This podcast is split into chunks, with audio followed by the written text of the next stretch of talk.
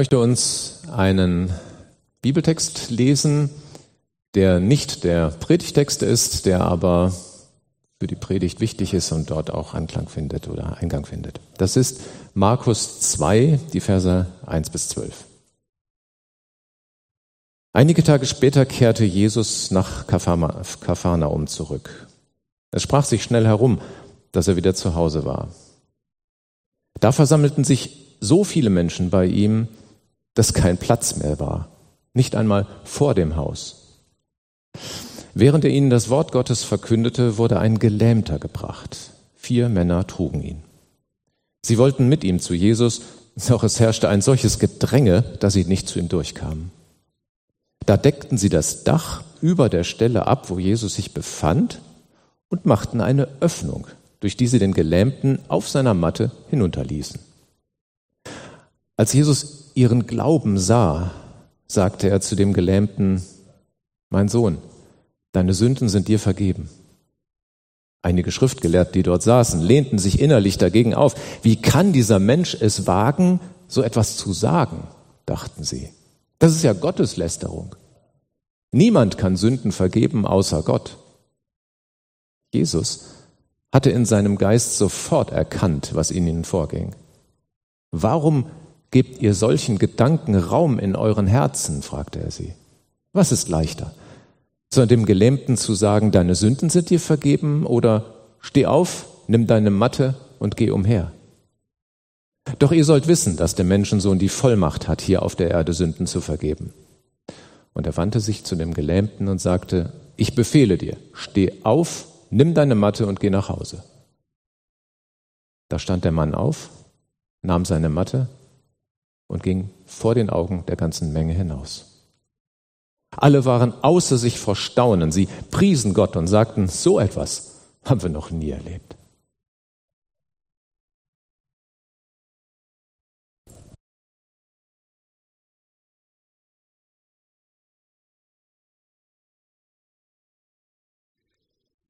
Also ich persönlich finde die Geschichte klasse. Die ist toll. Und ich frage mich dann immer, was wäre aus dem Gelähmten geworden, wenn die vier Freunde sich eigentlich nicht zusammengetan hätten? Gut, ähm, er hätte vielleicht eine DVD oder eine CD von diesem Großevent mit Jesus bekommen.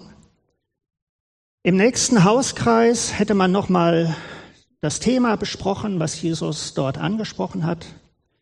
Im nächsten Gottesdienst ähm, wäre vielleicht der eine oder andere aufgestanden und hätte ein Zeugnis davon gegeben.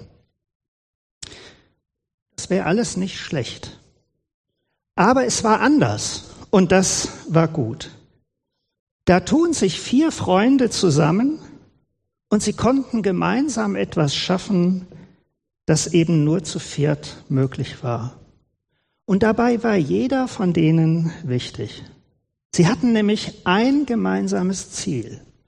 Unser Freund, der soll zu Jesus. Wenn unserem Freund jemand helfen kann, dann Jesus. Liebe Zuhörer hier im Gemeindehaus, liebe Zuhörer zu Hause, Soziales, Diakonisches, und missionarisches Engagement ist oft Teamarbeit. Und ich wünsche, dass dieser Gottesdienst bewirkt, dass wir über unsere eigenen persönlichen Grenzen hinausschauen und entdecken, was wir als Gemeinde oder was wir gemeinsam mit Gottes Hilfe bewirken können. Bin da ehrlich, manches kann ich auch alleine schaffen, aber seien wir doch mal ehrlich, Oft reichen allein meine Kraft und mein Geld und meine Zeit und meine Ideen und meine Ressourcen nicht aus. Der Predigtext ist überschrieben mit den Worten der Fluss, der aus dem Tempel kommt. Ezekiel 47. Und ich habe darüber nachgedacht, ob es angesichts der Flutkatastrophe vor einigen Wochen und dem Leid, das viele Menschen getroffen hat, ob das überhaupt möglich und gut ist, über so einen Text heute zu predigen. Und da ist mir wieder deutlich geworden, wie sehr wir alle auf Gottes Hilfe, auf Gottes Geist beim Hören und Verarbeiten von Bibeltexten angewiesen sind. Und ich wurde erinnert an das Lied von Amy Grant zu Psalm 119. Dein Wort ist ein Licht auf meinem Weg, wenn ich durch das Dunkel gehe. Dein Wort ist ein Licht auf einem Weg, lässt mich deine Hilfe sehen. Und da heißt es in der dritten Strophe, Tränen wichst du fort, tröstest durch dein Wort, Kraft zum Leben gibst du mir, wie ein weites Meer ist dein Wort, o Herr, unergründlich tief und reich. Wir wollen gemeinsam beten. Lieber Vater im Himmel, sende deinen Geist und hilf uns jetzt beim Reden, beim Hören, beim Aufnehmen und Nachdenken deines Wortes. Bewirke du, dass Glaube und Vertrauen zu dir in uns neu geweckt wird und vertieft werden. Amen. Ja, dieser Vers, diese Verse, das sind wunderschöne Verse. Der Fluss, der aus dem Tempel kommt. Und vielleicht schließen Sie jetzt mal die Augen beim Hören und versuchen sich mal in dieses Bild, es geht um ein Bild, hineinzudenken, wo Sie da eventuell sind. Eine Übersetzung überschreibt die Worte der Strom der Heilung. Ich lese einmal. Dann führte mich der Mann noch einmal zum Eingang des Tempelgebäudes, der nach Osten lag. Dort sah ich Wasser unter der Schwelle hervorquellen. Erst floss es an der Vorderseite des Tempels entlang in südlicher Richtung, dann am Altar vorbei nach Osten. Der Mann verließ mit mir den Tempelbezirk durch das Nordtor des äußeren Vorhofs und wir gingen an der Außenmauer entlang bis zum Osttor. Ich sah, wie das Wasser an der Südseite des Torgebäudes hervorkam. Wir folgten dem Wasserlauf in östlicher Richtung. Nachdem der Mann mit seiner Messlatte 500 Meter ausgemessen hatte, ließ er mich an dieser Stelle durch das Wasser gehen. Es war nur knöcheltief. Wieder maß er 500 Meter aus und jetzt reichte es mir schon bis an die Knie. Nach weiteren 500 Metern stand ich bis zur Hüfte im Wasser. Ein letztes Mal folgte ich dem Mann 500 Meter und nun war das Wasser zu einem tiefen Fluss geworden, durch den ich nicht mehr gehen konnte. Man konnte nur noch hindurch schwimmen. Der Mann fragte mich, Hast du das gesehen, sterblicher Mensch? Dann brachte er mich ans Ufer zurück. Ich sah, dass auf beiden Seiten des Flusses sehr viele Bäume standen. Der Mann sagte, dieser Fluss fließt weiter nach Osten in das Gebiet oberhalb der Jordanebene, dann durchquert er die Ebene und mündet schließlich ins Tote Meer. Dort verwandelt er das Salzwasser in gesundes Süßwasser. Wohin der Fluss kommt, da wird es bald wieder Tiere in großer Zahl und viele Fische geben. Ja, durch ihn wird das Wasser des Toten Meeres gesund, so dass es darin von Tieren wimmelt. Am Ufer des Meeres leben dann Fischer von Engedi bis in Iklaim, breiten sie ihre Netze zum Trocknen aus. Fischer aller Art wird es wieder dort geben, so zahlreich wie im Mittelmeer. Nur in den Sümpfen und Teichen rund um das Tote Meer wird kein Süßwasser sein. Aus ihnen soll auch in Zukunft Salz gewonnen werden. An beiden Ufern des Flusses wachsen alle Arten von Obstbäumen. Ihre Blätter verwelken nie und sie tragen für immer reiche Frucht. Denn der Fluss, der ihren Wurzeln Wasser gibt, kommt aus dem Heiligtum. Monat für Monat bringen sie neue, wohlschmeckende Früchte hervor und ihre Blätter heilen die Menschen von ihren Krankheiten. Also, ich weiß nicht, wie es Ihnen geht, aber mich hat dieser Text unglaublich gepackt. Ein wunderschönes, ein sehr, sehr beeindruckendes Bild. Und mich begeistert daran aber nicht die zwölffache Ernte. Eine fantastische Vorstellung. Und das in der Wüste. Ich komme ja nicht von hier, aber ich behaupte mal, dass sogar in der fruchtbarsten Ecke Herborns und beim besten Gärtner tragen die Bäume und Sträucher normalerweise vermutlich nur einmal im Jahr. Wäre es nicht toll, wenn es wenigstens dreimal pro Jahr Ihre Lieblingsfrucht gäbe, frisch, nicht künstlich gezüchtet und über Tausende von Kilometern importiert? Ah. Hm. Mich begeistert auch nicht in erster Linie die Vielzahl Sorten Fisch. Ich weiß nicht, ob es Fischliebhaber hier gibt, aber frischer Fisch. Oh, da läuft das Wasser mir im Mund zusammen. Gesund, lecker. Und mich begeistert auch nicht, und ich bin Krankenpfleger, vor allem die Medizin. Endlich ist für und gegen alles ein Kraut gewachsen. Hilfe mit ganz wenigen Nebenwirkungen und ohne Chemie. Und nun sagen Sie zu Recht, ja, was begeistert dich denn da am meisten? Mich begeistert am meisten, welch ein Segen ein winziger Anfang beginnend in der Gegenwart Gottes zur Folge haben kann. Ein Ausleger sagt, das Wasser hat seinen Ausgang am Ort der Gegenwart Gottes. Und nun machen Sie sich bitte bewusst, jeder Gottesdienst, auch dieser heute Morgen, ist ein Ort der Gegenwart Gottes, auch bei Ihnen zu Hause. Auch jetzt bei Ihnen zu Hause sind Sie in der Gegenwart Gottes. Im Bibeltext heißt es, denn der Fluss, der ihren Wurzeln Wasser gibt, kommt aus dem Heiligtum, aus der Gegenwart Gottes.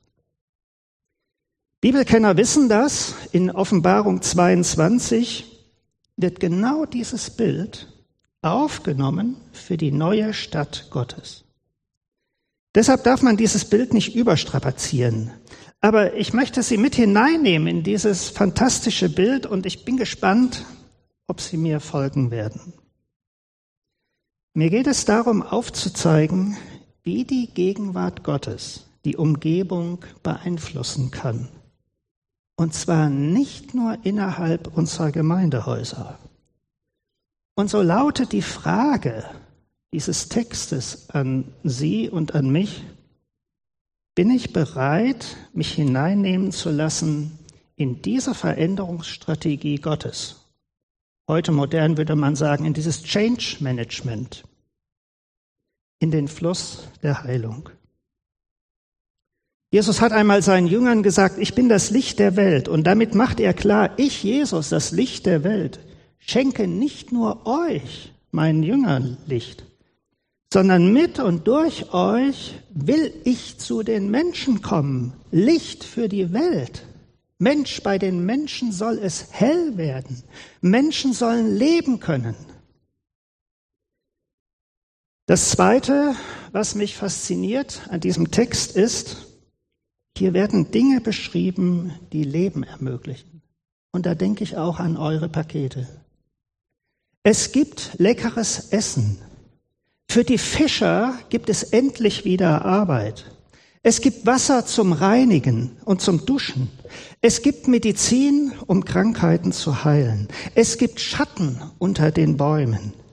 Es gibt Früchte zum Genießen. Leben kann wieder gelingen. Leben hat Zukunft. Menschen bekommen Hoffnung. Sie bekommen Leben geschenkt. Hier ist von ganz praktischer Lebenshilfe die Rede.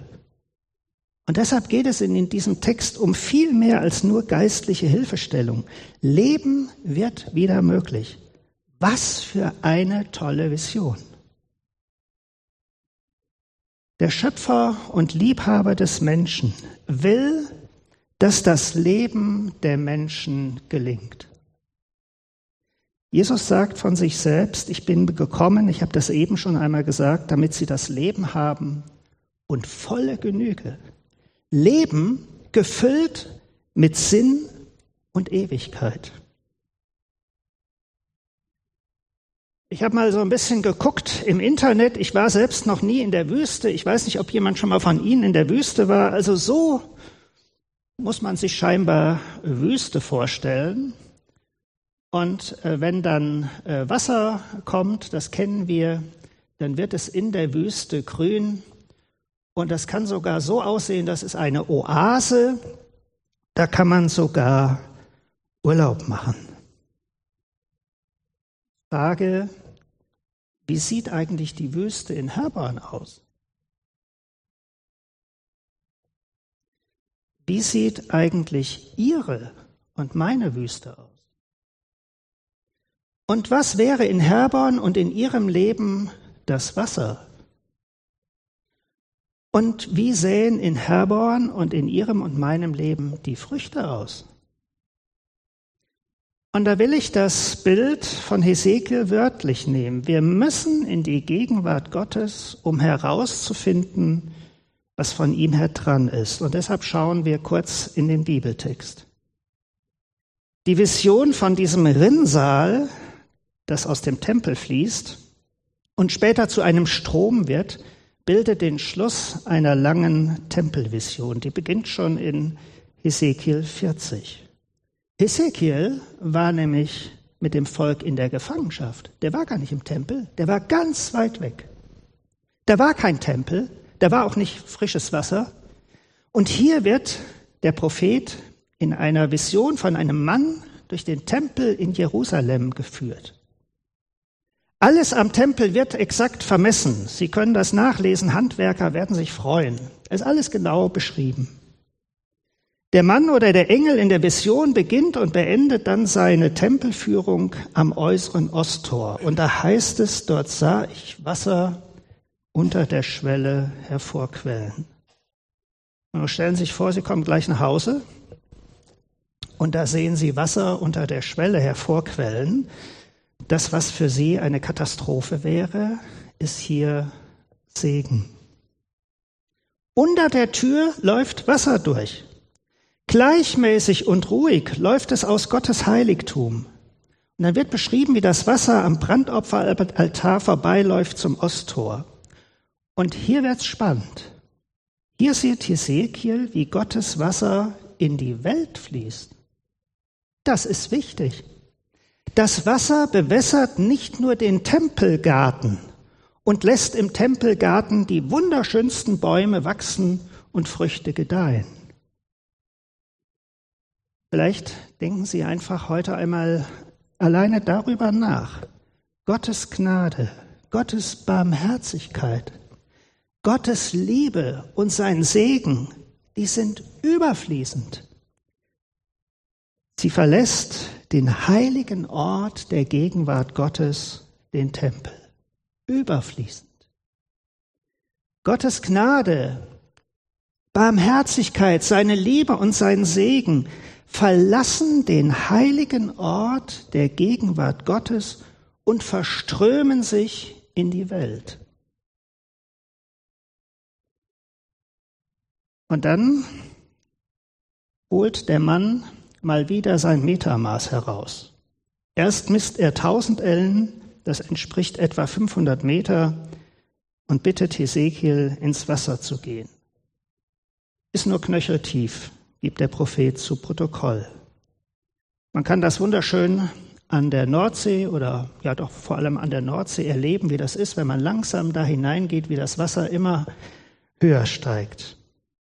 Nach 500 Metern sagt er, es geht mir bis zu den Knien. 2000 Meter vom Tempel entfernt ruft er, hier kann ich nicht mehr stehen. Hier kann man nur noch schwimmen. Und dann fragt der Gottesbote, hör mal Hesekiel, hast du eigentlich die Augen mal aufgemacht? Hast du gesehen, was hier passiert? Und jetzt macht Hesekiel die Augen auf, schaut sich um und sieht viele Bäume. Die Landschaft ist grün. Und Hesekiels Führer erklärt dann, du Hesekiel, das ist noch gar nicht alles, was du hier siehst. Dieser Fluss fließt weiter nach Osten bis ins Tote Meer und dort verwandelt er das Salzwasser in gesundes Süßwasser. Salzwasser in Süßwasser. Und das am Toten Meer. Dieser Fluss bringt Leben. Im Toten Meer wird es wimmeln von Fischen verschiedenster Art. Am Ufer stehen Fischer und breiten ihre Netze zum Trocknen aus. Am Toten Meer. Die Bäume an beiden Ufern des Sees haben das ganze Jahr über grüne Blätter. Zwölfmal im Jahr kann man die Früchte ernten. Und da steht extra, ihre Früchte sind schmackhaft und ihre Blätter dienen als Heilmittel. Also ich finde das toll. Ich finde das richtig fantastisch, so ein Bild im Alten Testament. Und ich ziehe das Fazit, das Wasser, das hier fließt, kommt direkt von Gott, es spendet Leben es verändert Leben, ja, es bringt Heilung. Und ich möchte Sie in drei kurze Gedanken mitnehmen, die dieser Text in mir ausgelöst hat. Wo ist eigentlich heute so ein Tempel? Wo fließt heute Gottes lebendiges Wasser? Ähm, es ist interessant, mal die unterschiedlichen Bibelübersetzungen dazu zu lesen. Die Elberfelder Bibel überschreibt den Bibelabschnitt so, Vision vom zukünftigen Tempel. Ist das ein Bild für christliche Gemeinden? Ist das ein Bild für einen Gottesdienst? Ist das vielleicht ein Bild für Christen, für Nachfolger Jesu? das ein Bild für Ihre Gemeinde hier in Herborn? Das Wasser, das hier fließt, ist Gottes Wasser. Das kann niemand produzieren. Und in ähnlichen Stellen im Alten Testament wird klar, dass mit dem Wasser Gottes Geist gemeint ist. Da lesen wir zum Beispiel in Jesaja 44, ich will Wasser gießen auf das Durstige und Ströme auf das Dürre. Ich will meinen Geist auf deine Kinder gießen und meinen Segen auf deine Nachkommen, dass sie wachsen sollen wie Weiden an Wasserbächen. Gottes Geist bewirkt neues Leben, indem er Gott, die Quelle des Lebens, und uns Menschen verbindet. Die Quelle des Lebens mit meinem Leben. Wie schon eben erwähnt, finden wir in Offenbarung 22 eine korrespondierende Vision. Dort sieht Johannes lebendiges Wasser unter dem Thron Gottes und des Lammes hervorfließen. Und auch dort bildet das Wasser einen Strom. Bäume blühen an beiden Seiten und sie tragen Blätter, und ich zitiere, von denen die Heiden gesund werden.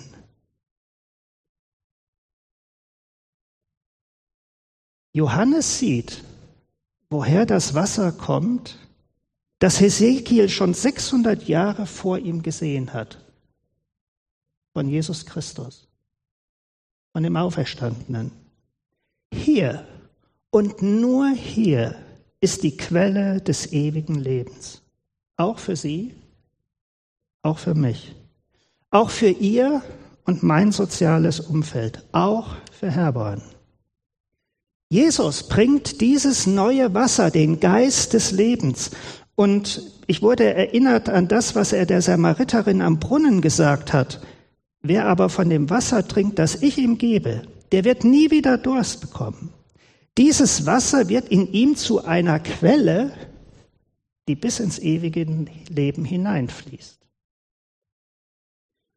Und Luther übersetzt eine Aussage am Laubhüttenfest von, von Jesus einmal so, wer an mich glaubt, wie die Schrift sagt, von dessen Leib werden Ströme lebendigen Wassers fließen. Ich ergänze Ströme, die das Leben, die Heil bringen. Ja, und jetzt schaue ich mich an, aber da wird nichts nass. Fließen von ihnen fließen von mir Ströme lebendigen Wassers. Und das ist ein Bild. was ist das in Realität? Und deshalb habe ich mir einfach mal eine andere Frage gestellt, und ich meine jetzt nicht politisch. Wird es um mich herum eigentlich grün? Wird Leben sichtbar und möglich, wo ich auftauche? Können Menschen in meiner Gegenwart aufatmen? Gibt es durch mich Frieden und Versöhnung? Es ist mein Wunsch. Es ist eine Verheißung, ohne die ich nicht leben möchte. Und weil ich das eben selbst nicht machen kann, ist es wichtig, Sie und ich, wir müssen zu dem Ort gehen, wo dieses Wasser entspringt, in die Gegenwart Gottes. Und so wünsche ich Herborn, dass von ihrer Gemeinde aus solch lebensspendendes Wasser in ihre Stadt fließt. Genauso wie von den anderen Gemeinden und Kirchen. Ich bin mir sicher, in Ihrer Gemeinde gibt es Personen, die in oder außerhalb der Gemeinde diakonisch, sozial, missionarisch tätig sind, in Vereinen, im Beruf, in ihrer Nachbarschaft. Wir als Gemeinde dürfen und sollen dafür beten, dass all diese Dienste mit dazu beitragen, dass Menschen lebensspendendes Wasser erhalten. Ich finde das Motto unseres Bundes äußerst gelungen. Bewegt von Gottes Liebe bauen wir lebendige Gemeinden. Gemeindearbeit, Diakonie, Mission, Auslandshilfe entspringen dem Herzen Gottes. Frommer Aktivismus hilft hier nicht. Ich möchte weiterhin bewegt und motiviert sein von dieser großartigen, überfließenden Liebe. Denn dieser Dienst spendet sogar in der Wüste Leben. Was für eine Ehre. Was für eine Sinnerfüllung. Aber was auch für eine Verantwortung, dass Gott uns mit hineinnimmt in sein Team. Die zweite Frage, die ich mir gestellt habe, ist, mit wie viel Wasser gebe ich mich eigentlich zufrieden? Gut, im Bild gesprochen, ich springe in knöcheltiefem Wasser umher und meine, das wäre es schon. Ich halte kleine Pfützen schon für einen See oder ein Bächlein für den Strom, den Gott uns zeigen will. Mal anders ausgedrückt, oh, ich lebe so ein bisschen mit Jesus, dass ich schwimme. Erlebe ich selten. Aber es liegt nicht am Wasser sondern es liegt an mir. Dass ich nicht wie Hesekiel im Wasser weitergehe, hat vielleicht seinen Grund darin, dass ich mich viel zu früh zufrieden gebe, es mir am Ufer bequem mache und schaue, wie schön das Wasser dahin plätschert. Mir reicht das vielleicht. Aber, liebe Zuhörer, Gott hat mehr für mich bereit. Ich müsste weitergehen dem Wasser folgen. Und das Dumme ist, das führt in die Wüste, das führt nicht in den Tempel zurück, sondern das führt in die Wüste. Die vier Freunde in unserer Lesung hätten das Wunder Jesu nicht erlebt, wenn sie nicht etwas ganz Verrücktes gemacht hätten. Vielleicht, das wissen wir nicht, waren sie ja auch begeisterte Teilnehmer in dem Gottesdienst. Und dann fällt ihnen ihr Freund ein.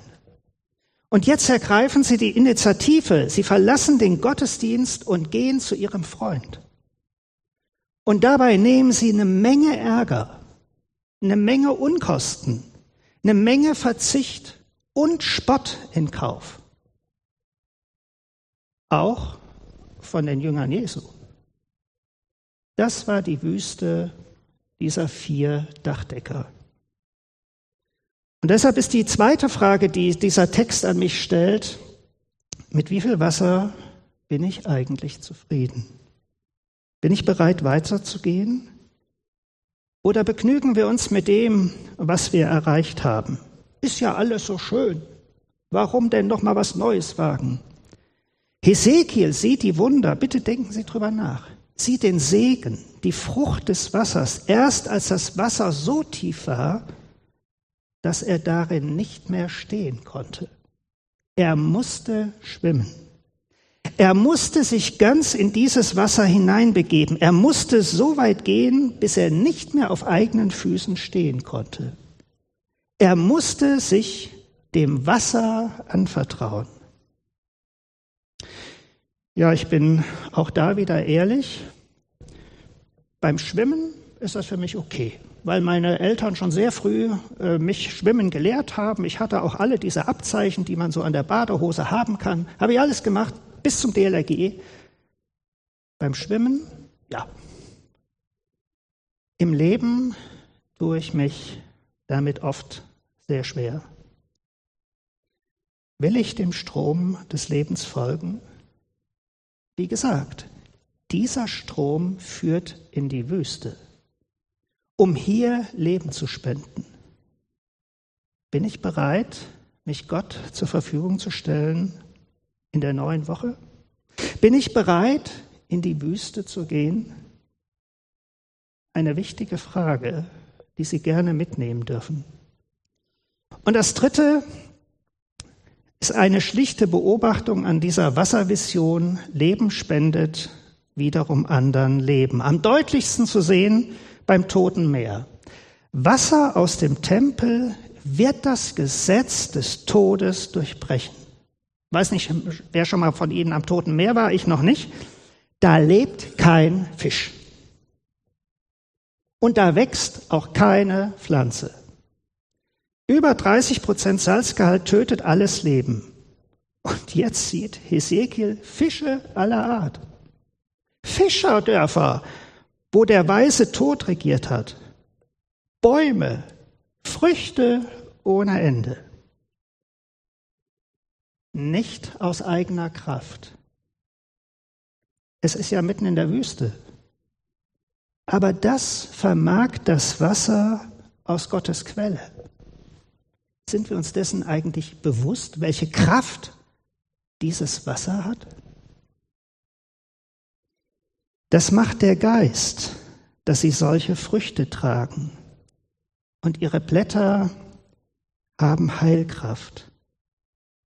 Das lebendige Wasser gibt den Bäumen Leben und sie wiederum schenken anderen Leben. Ihre Blätter dienen zur Heilung für die Völker, sieht Johannes. So beschreibt es Johannes. Heilung für die Völker, Heilung für uns. Menschen in der Nähe dieser Bäume werden reich beschenkt. Und ich wurde erinnert an die Früchte des Heiligen Geistes, wie sie Paulus in Galater 5 aufzählt. Liebe, Freude, Friede, Geduld, Freundlichkeit, Güte, Treue, Rücksichtnahme und Selbstbeherrschung. Eigenschaften, die dem Leben dienen und nach denen wir Menschen uns so sehr sehnen. Ich wünsche uns, dass diese Früchte unser Leben, unsere Beziehungen, unsere Ehen, unsere Familien, unsere Gemeinden, auch den Arbeitsplatz, den ich morgen wieder einnehme, dass, sie, dass diese, diese Früchte prägen. Fährt man vom Norden Israels in den Süden, gelangt man zum Jordan. Also Bilder vom Jordan, die haben mich echt enttäuscht. Man hört ja so viel Tolles davon, ja, aber wenn ich mir das angucke, ja. Also ich bin sehr gern am Rhein. Das ist ein Fluss. Da fahren sogar Schiffe drauf. Was ist da der Jordan? Meine Güte, das ist ein Bächlein. Aber so klein er auch ist, und darauf kommt es mir an, er ist die Voraussetzung für den See Genezareth. Und hier blüht das Leben. Eine ganze Region wird von diesem See ernährt. Es wimmelt von Fischen. Und ich habe mir erzählen lassen, dass ein Bad im See Genezareth, das soll wirklich wunderschön sein. Im Norden mündet dieser kleine, wirklich dieser kleine Jordan in den See und unten fließt er wieder heraus, lebenspendendes Wasser. Wenn man dann weiter in den Süden fährt, jetzt wird der Jordan auch ein bisschen größer, gelangt man zum Toten Meer und hier ist gar nichts mehr grün. Hier lebt auch nichts. Das findet man Warnschilder, Hinweise in vielen Sprachen, dass man in diesem Wasser nicht schwimmen soll. Und wenn man schwimmt, dann bitte ganz vorsichtig auf dem Rücken. In keinem Fall darf man dieses Wasser schlucken. Und man sollte sich nach dem Bad sofort, aber ganz ausführlich duschen. Das gleiche Wasser, das im Norden Leben spendet, schlägt hier um, versalzt und tötet. Wir wissen, woran es liegt. Eine Ursache dafür ist, dass das Tote Meer keinen Abfluss hat. Es bekommt lebensspendendes Wasser, aber es gibt es nicht weiter. Und so weckt das Bild aus Ezekiel 47 bei mir eine dreifache Sehnsucht. Ich möchte immer wieder am Ort der Gegenwart Gottes sein, weil hier lebensspendendes Wasser entspringt. Als zweites wünsche ich mir, weiter zu wachsen, nicht zu planschen, wo ich schwimmen könnte. Ich möchte in dem Strom dieses lebendigen Wassers mich hineingeben. Ich möchte das lernen, immer mehr zu vertrauen. Liebe Zuhörer, dadurch entferne ich mich nicht von Gott. Nein, ich werde weiterhin von Gott versorgt. Jesus sendet seine Jünger in die Welt. Das heißt ja nicht, dass er sie von sich wegsendet. Er ist ja immer noch da. Vielleicht ist er gerade da. Und das Dritte, möchte für Gottes Güte durchlässig sein. Ich möchte, dass sie mich durchfließen kann, damit das lebendige Wasser bei mir nicht umschlägt und ich zu einem Salzsumpf oder Salztümpel werde. Und das muss man an dieser Stelle leider auch sagen. Es gibt fromme Salztümpel. Anstatt Leben zu fördern, machen sie es kaputt. Leider gibt es sie auch in unseren Freikirchen.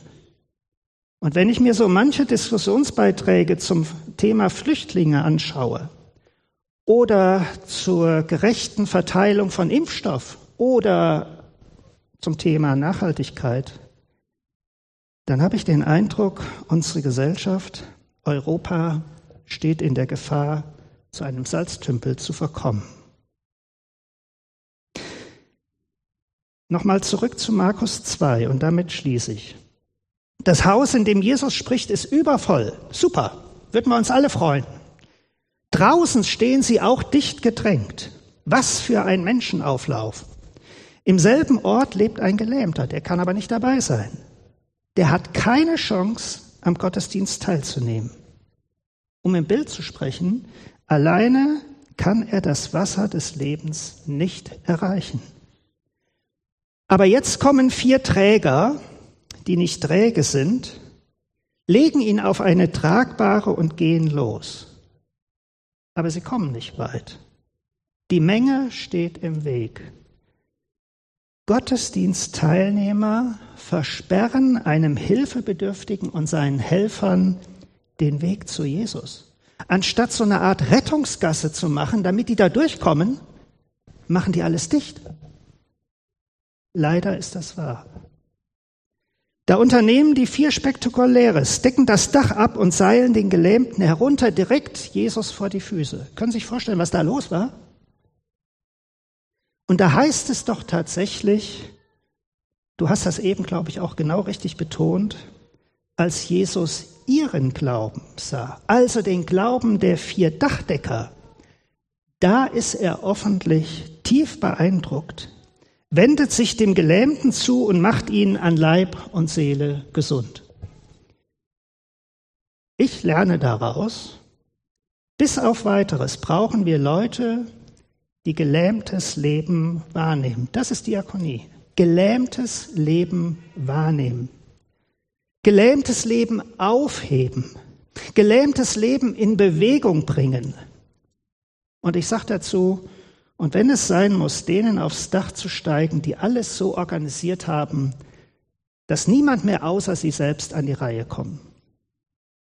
Nur so können wir verhindern, dass es bei uns unerträglich wird. Das ist unser Beitrag, dass wir tragfähige Beförderer werden und bleiben, die es anderen möglich machen, auch an den Ort der Gegenwart Gottes zu kommen. Zu schmecken und zu sehen, wie freundlich, wie barmherzig, wie gütig unser Gott ist. Gemeinsam haben sie es geschafft. Sie haben miteinander den Spott der Leute, den Ärger der Jünger und den Hass der Pharisäer auf sich genommen. Gemeinsam haben sie ein großes Wunder erlebt. Amen. Wir singen jetzt ein Lied. Danke, wenn ihr schon mal langsam anfängt. Und wenn Sie möchten, dürfen Sie dazu aufstehen. Herr, das Licht deiner Liebe leuchtet auf. Und wenn Sie das jetzt gleich mitsingen, dann können Sie Ihren Wunsch, Ihre Bitte zum Gebet machen und es zu Gott bringen. Und anschließend wollen wir dann noch mit zwei Liedern diesen großartigen Gott loben und ehren. Amen.